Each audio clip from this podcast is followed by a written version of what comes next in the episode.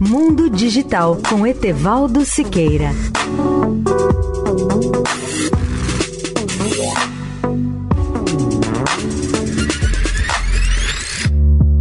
Olá, ouvintes da Eldorado. Os Estados Unidos e a Europa concordaram em elaborar um acordo de princípios para garantir a legalidade da transferência de dados pessoais através do Atlântico.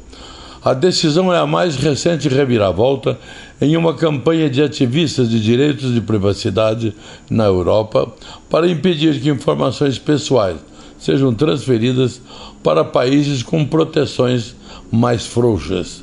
O presidente Biden disse em uma entrevista coletiva em Bruxelas que o acordo inclui proteções sem precedentes para a privacidade de dados e segurança de nossos cidadãos.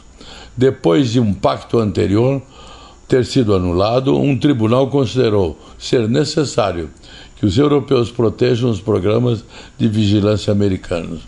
O acordo inclui uma maneira de os europeus manifestarem sua oposição caso percebam que sua privacidade tenha sido violada, inclusive por meio de um tribunal de revisão de proteção de dados independente.